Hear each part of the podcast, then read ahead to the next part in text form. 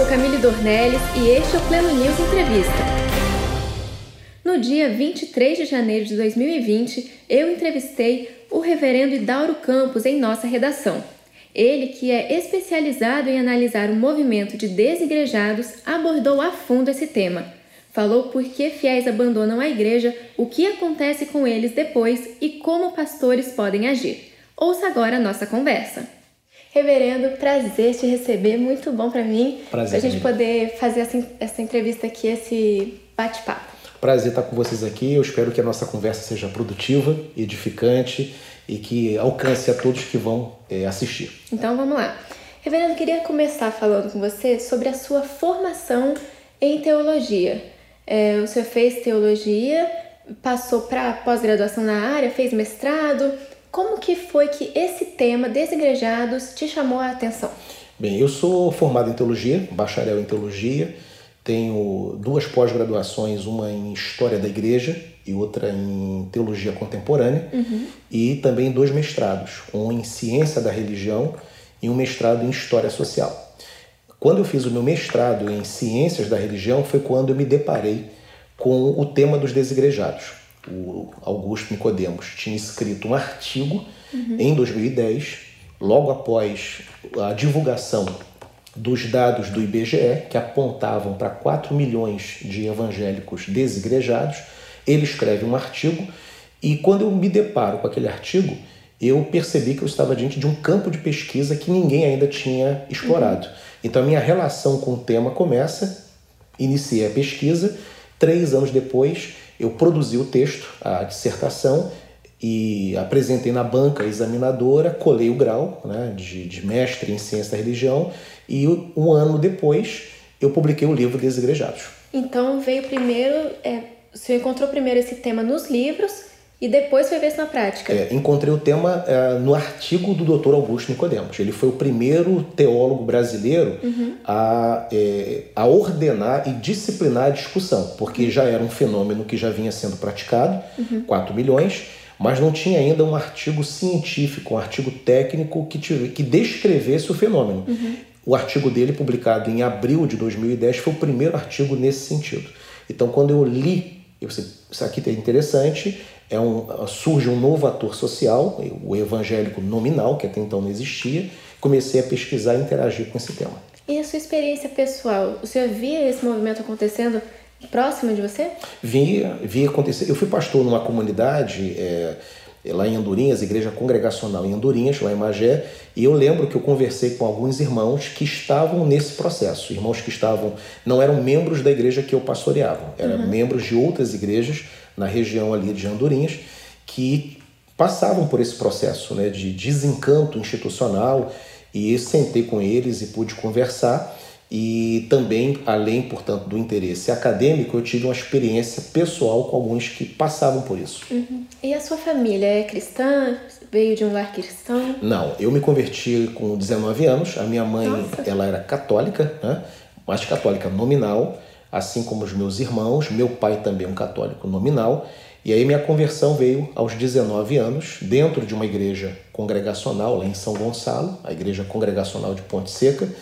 E, e aí, com a conversão, o batismo, conheci aquela que seria depois a minha esposa, né? Conheci minha namorada, a Sandra, namoramos, casamos e temos uma filha de hoje 12 anos. Ah, e, portanto, lindo. a minha família, o meu núcleo é cristão. Minha, minha esposa é cristã e minha filha tem sido criada também nesse caminho. E como que eles te apoiam nessa sua pesquisa? Porque é. o mundo acadêmico é uma trajetória sem fim, né? Sem fim, sem como fim. É ah, difícil porque demanda muitas horas, demanda muita dedicação. Uh, você imagina dois mestrados, né? Dois mestrados, é, duas fiquei bancas. Fiquei impressionada, fiz uma carinha aqui de tá tudo bem, é. mas por dentro eu fiquei, meu Deus, como assim dois Exatamente. mestrados? Só a primeira dissertação, que foi desigrejados, 719 notas de rodapé. Nossa, é muita coisa. Mais de 100 obras referenciadas, né? A dissertação em História, História Social, que foi defendida há dois anos, é, 520 notas de rodapé. Né? Então isso mostra o tempo de pesquisa que esses dois mestrados exigiram. E o apoio é total, ainda que em face dessa dedicação, as horas terminam sendo, entre aspas, né, roubadas delas, né, porque termina que o final de semana, feriado, nada disso existe. É tudo dedicado à pesquisa. Apesar dessa ausência minha em face da vida acadêmica, vem o apoio. Vem o apoio, vem a oração e, e a ajuda necessária. Do contrário, seria impossível é, ter, desenvolver essa atividade sem o apoio da esposa, apoio da filha. E o senhor falou que a sua filha tem 12 anos, 12 né? anos. É como que você e sua esposa trabalham para ela não sentir vontade de sair da igreja?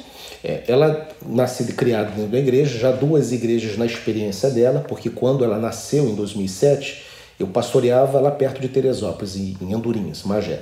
E do quinto ano de vida dela para cá, na Igreja Congregacional de Niterói, onde eu atualmente exerço o pastorado. Duas igrejas, as experiências são muito, até aqui, têm sido muito positivas. É, igrejas que nos acolheram muito bem. Ela tem uma rede de relacionamentos dentro da igreja. Isso é ela tem né? é, meninas e meninos da idade dela, de 12, uhum. que se tornaram amigos muito próximos. Alguns, inclusive, fazem festa de pijama na minha casa, né? E ela também vai na festa do pijama dos amiguinhos da igreja. E Nossa, deve é, ser uma palhaçada, sim, gritaria. Sim. E, e, é uma coisa assim que eu curto muito, né? Porque é filha única. Então ela não tem irmãos, né? Então quando vai 12, 10, 8 crianças lá para casa, Nossa, é aquela 12. 12, é aquela festa toda. Ai. E a gente patrocina, minha esposa é, tem um ministério com criança, ama, portanto, né, juniores, crianças. E até que minha filha tem tido, portanto, um prazer muito grande. Não percebo nela nenhum peso em ser filha de pastor. Uhum. Nem percebo também nos irmãos essa cobrança. Embora eu ouvi muitos casos, sempre me preocupou muito com esse tema, me preocupei muito com esse tema da cobrança, mas nem na primeira comunidade que eu pastoreei, nem nesta segunda atual, não percebo nenhuma cobrança dela ser diferenciada por ser filha do pastor. Uhum. Pode ser até que exista na mente de alguém, mas isso nunca foi verbalizado. Uhum. Né? Então não tem sido para ela problemático é, estar dentro de uma família cristã, com os valores cristãos e com os compromissos da oração, da leitura bíblica. O domingo dedicado à igreja é super natural, quando ela acorda, naturalmente vamos à igreja. Um domingo ou outro manifesta aquela preguiça um pouco maior, uhum. mas nada que a, a, a alguns minutos após despertar. Mas o problema não é a igreja, né? Não que a é cama igreja. tá muito quentinha. É, exatamente, não é, é porque a cama tá quente, é porque é confortávelzinha e ela gosta, mas não é por causa da igreja. A igreja até que tem sido uma experiência muito benéfica, muito Uhum. positiva e muito bonita na vida da minha filha. Que legal. É, reverendo, para a gente continuar o nosso Uhum. papo, eu queria que o senhor explicasse exatamente o que é um desigrejado, quais são as características dessa pessoa. A melhor maneira da gente estabelecer essa, essa característica, defini-lo, é estabelecer uma distinção do desigrejado para o desviado. Né? Certo. Porque são categorias diferentes. A tipologia é distinta. O desigrejado é alguém que rompeu com a instituição, mas ele afirma que não rompeu com a conduta cristã. Ele mantém uma conduta cristã de longe da pecaminosidade, da vida dissoluta, é, ele mantém a sua integridade pessoal, faz as suas orações, a sua leitura bíblica. O problema dele, digamos, não é com Deus, né? não é com a espiritualidade.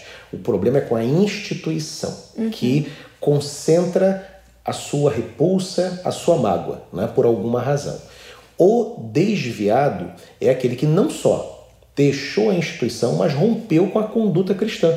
Ele não tem mais nenhuma prática de espiritualidade. Uhum. Ele não tem nenhuma conduta que o defina mais como cristão. Volta a beber, volta a uma vida de, de pecado, uma vida frouxa, moralmente falando. Certo. Então, essa é a diferença. O desigrejado é aquele que tem problemas institucionais, Uhum. mas mantém a sua conduta é, piedosa na vida cristã E se diz cristão. e se diz cristão. Inclusive, cria-se um problema imenso com ele se tentarmos enquadrá-lo de uma outra maneira. Um desigrejado verdadeiro, ele não se vê, não se admite como um desviado, de maneira nenhuma. Para ele, não, desviado não É sou. quase uma ofensa, É né? quase que uma ofensa. E cria-se até um problema mesmo, né? de, de, de animosidade.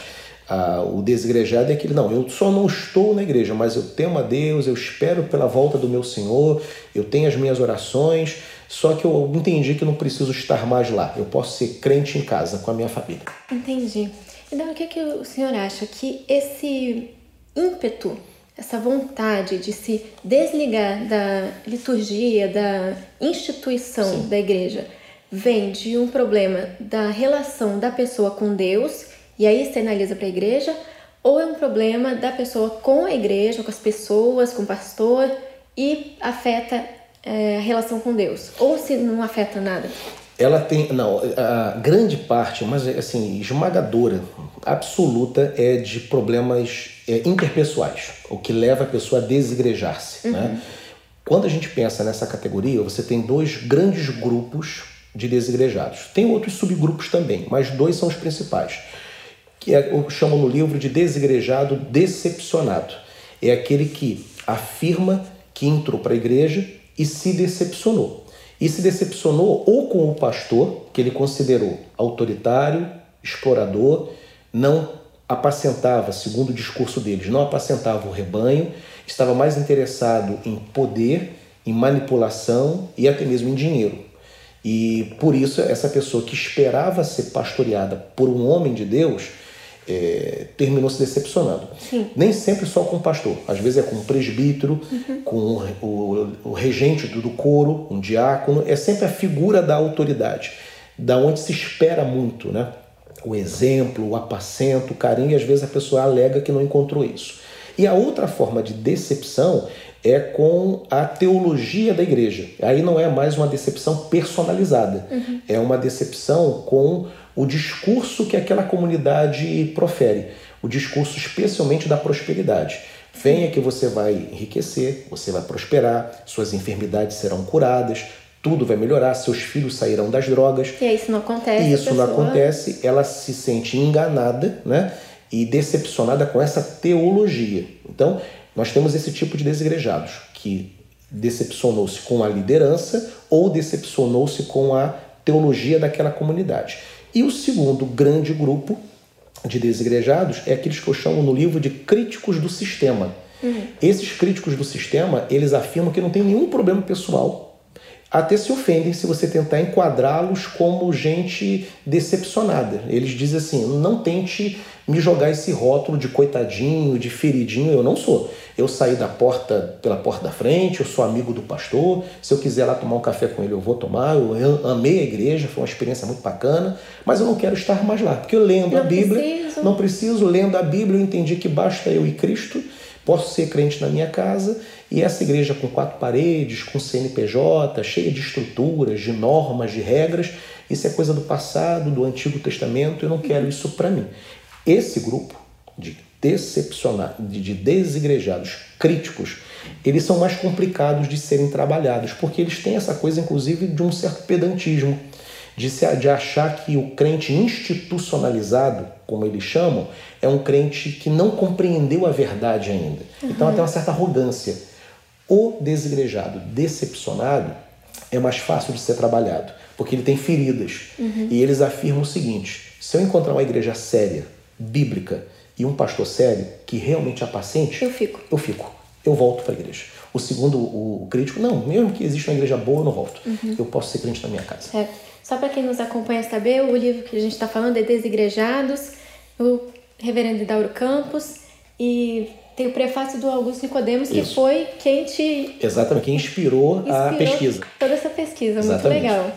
É, outra pergunta que eu tenho, que é linkada com isso que o senhor acabou de falar, sobre o movimento das pessoas que acham que a igreja é legal para alguns, mas Sim. não para mim. Sim é, a gente vê muitas lideranças e muitos artistas é, evangélicos, gospel, aproveitando o, o público de fora, Sim. que eles querem chamar, com um discurso parecido com isso. Sim. O que, que o senhor acha disso?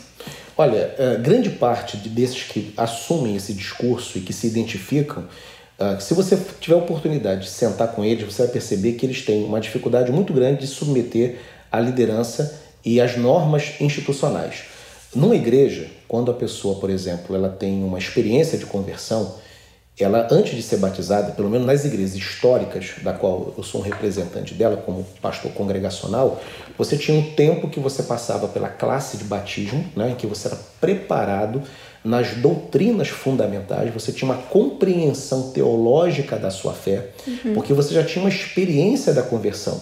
Faltava agora você se assegurar dessa certeza da salvação que vinha por meio do estudo bíblico e do preparo para o batismo. Uhum. Ah, então levava-se um tempo, geralmente era um ano entre a conversão e o batismo.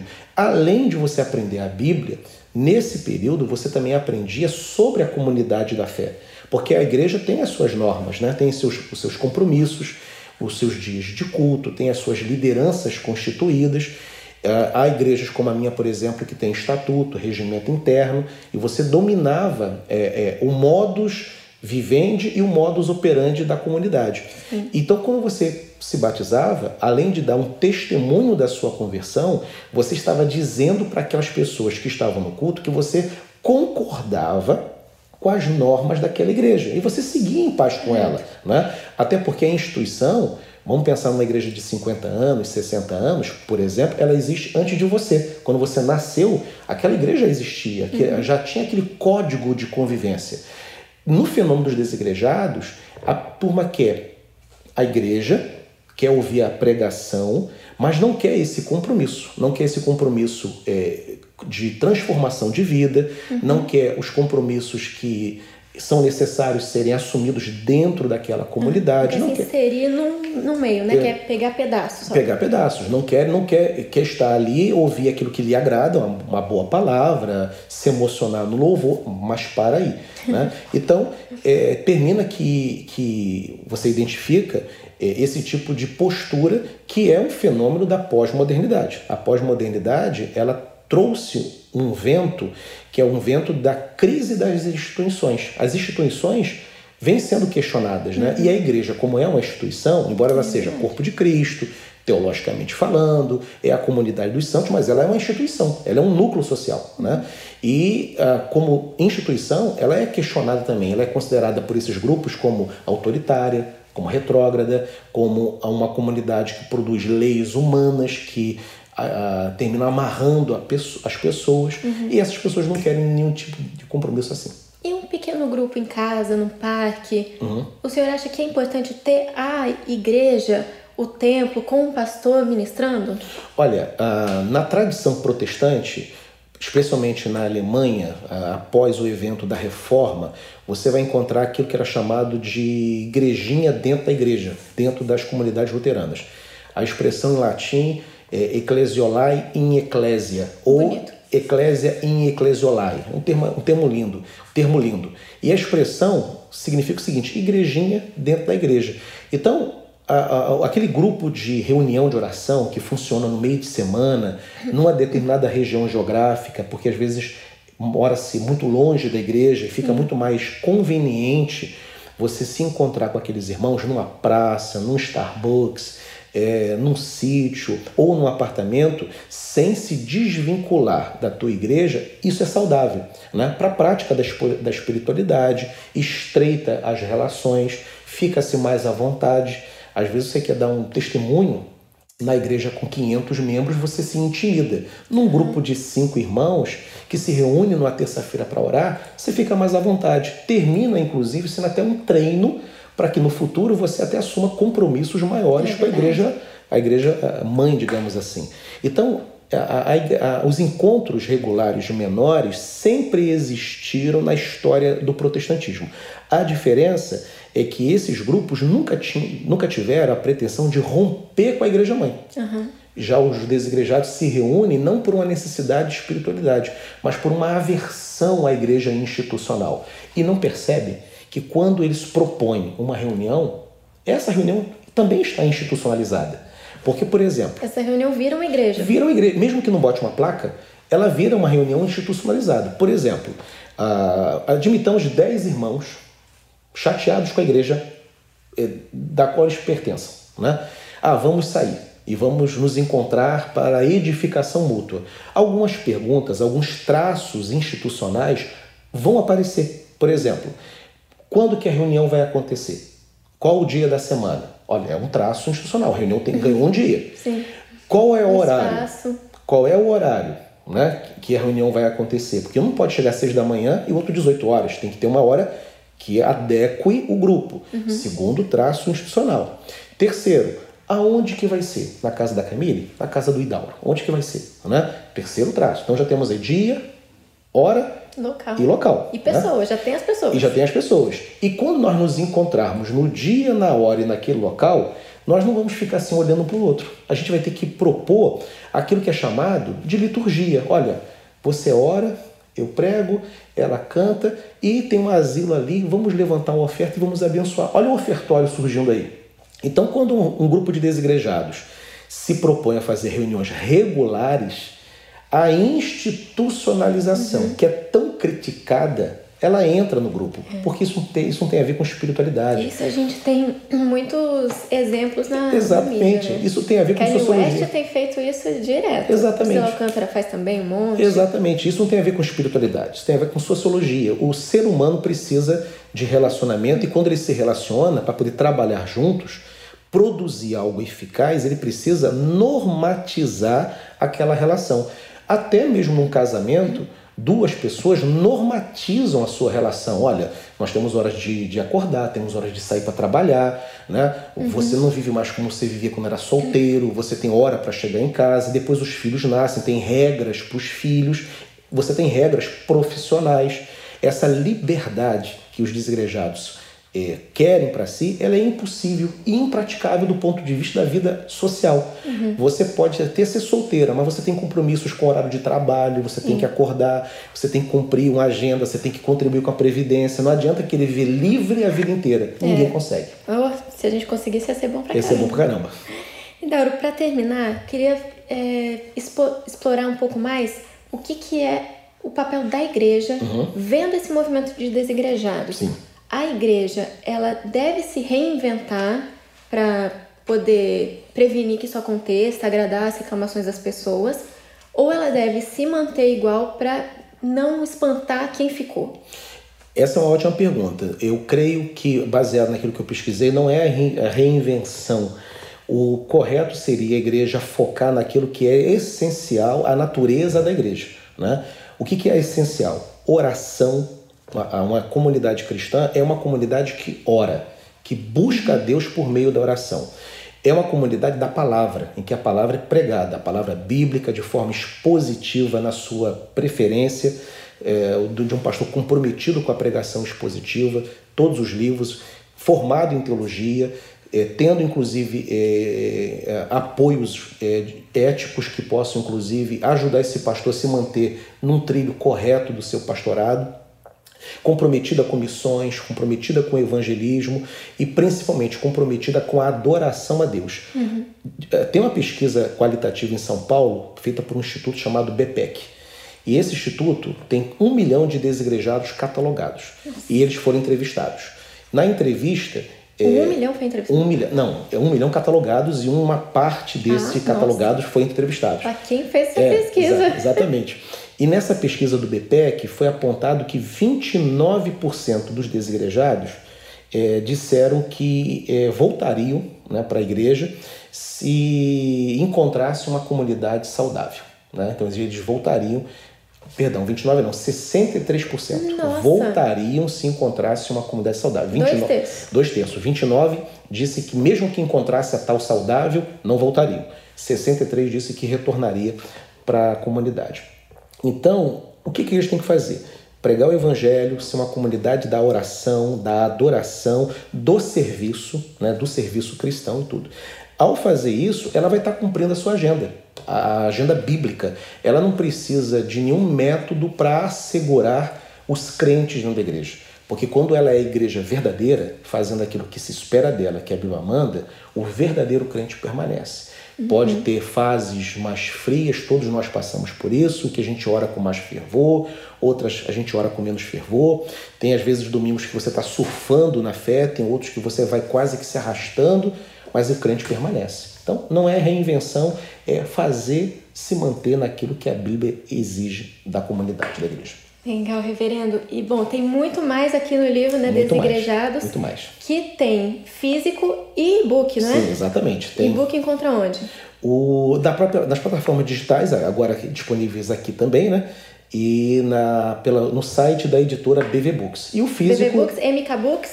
Isso. E plataformas digitais? Digitais. Agora, o físico, todas as livrarias. Todas. Ah, que sucesso. Muito obrigada, reverendo. Eu agradeço. Foi ótimo recebê-lo aqui, a gente falar sobre esse assunto. E obrigada a você que nos acompanhou, espero que tenha sido edificante para você também. Um abraço, até mais. Este foi o Pleno News Entrevista com o Reverendo Idauro Campos. Fique ligado em nossos podcasts. Pleno News é notícia de verdade.